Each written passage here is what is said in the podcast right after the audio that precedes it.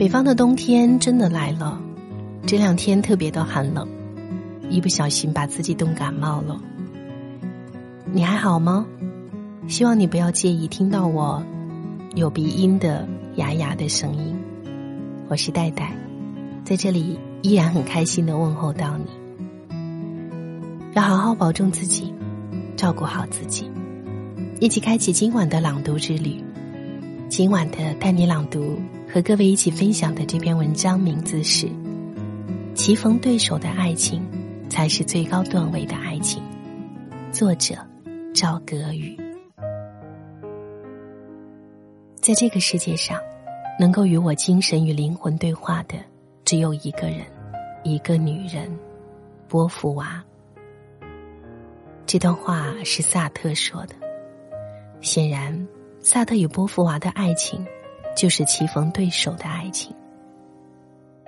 其实，爱情的结合也有很多种，有崇拜与被崇拜型的，比如翁帆嫁给了杨振宁，比如林珠嫁给了梁思成；也有棋逢对手、惺惺相惜的，比如克林顿和希拉里，比如萨特与波伏娃。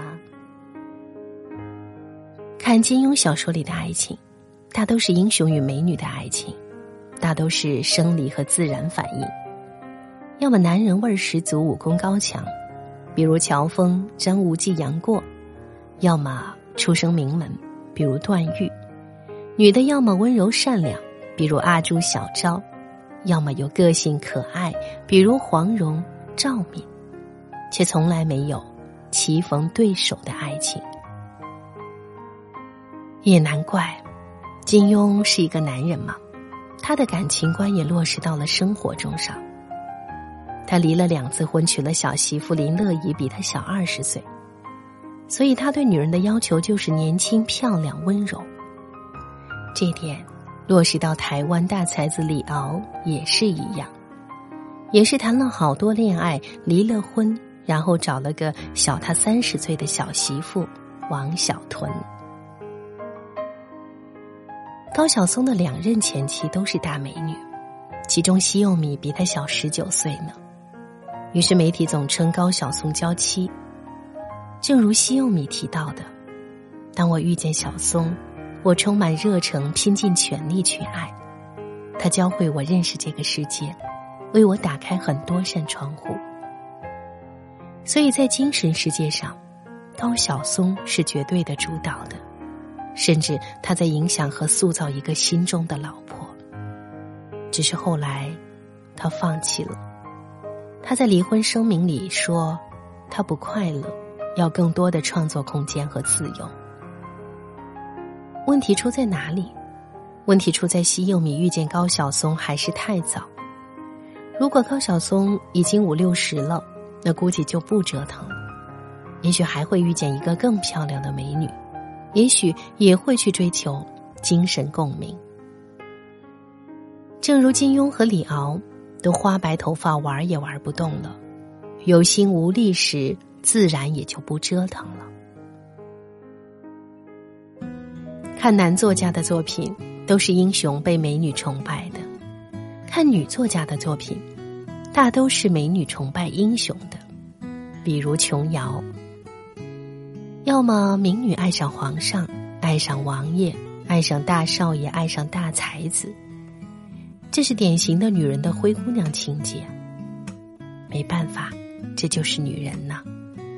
通篇看来，鲜少有精神上的棋逢对手和惺惺相惜。琼瑶的爱情呢？她崇拜平鑫涛，最后终于结为连理。不过，与之幸运的是，琼瑶和平鑫涛还多了一层是千里马与伯乐的关系，多了一份彼此懂得。平鑫涛发掘了琼瑶，懂得了琼瑶，捧红了琼瑶。当然，琼瑶也让平鑫涛赚了大钱。所以，这也算互相成全的爱情。所以，这也是上好的爱情。我们喜欢《纸牌屋》，主要是喜欢弗兰克和克莱尔这对政治伴侣，让我们体会到了棋逢对手的爱情，是多么过瘾与难得。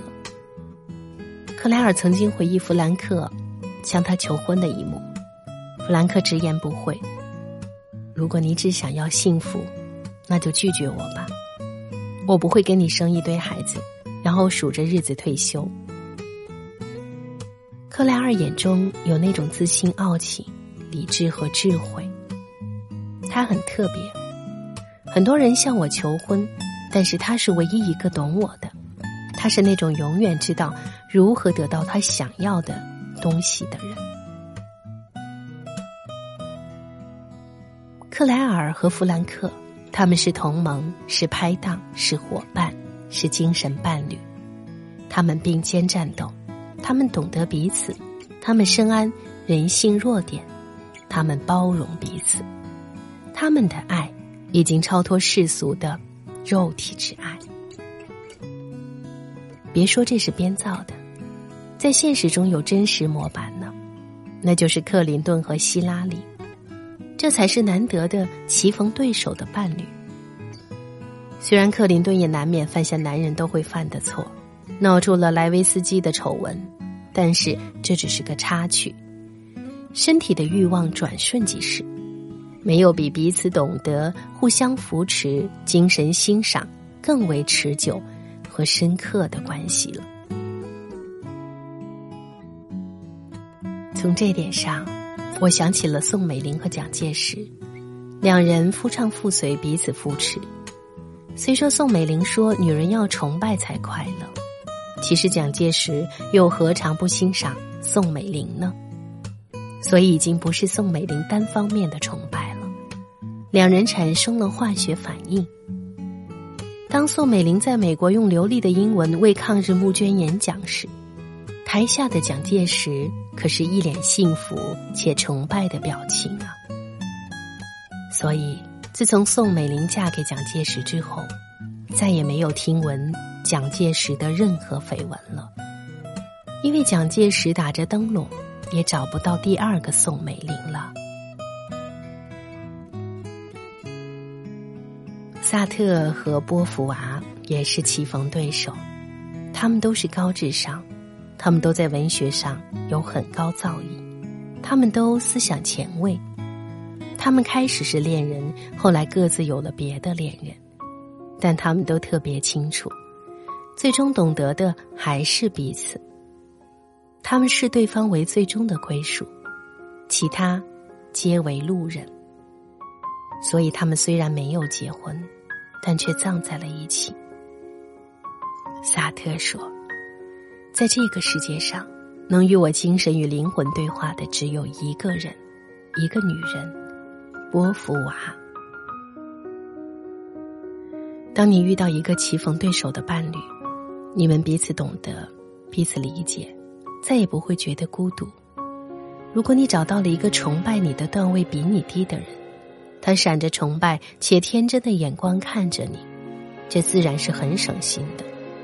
但是你永远都不会有那种共鸣的感觉，心有灵犀的感觉。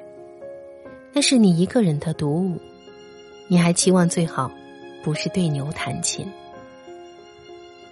什么才子佳人，只有棋逢对手，才最过瘾，才最般配。精神上的匹配。才是真正的门当户对。棋逢对手，百年一遇，遇见就请珍惜。你遇见那个棋逢对手的他了吗？请你好好珍惜。我是戴戴，谢谢你来听我读书。欢迎在带你朗读的微信公众平台和我一起交流沟通。稍后见。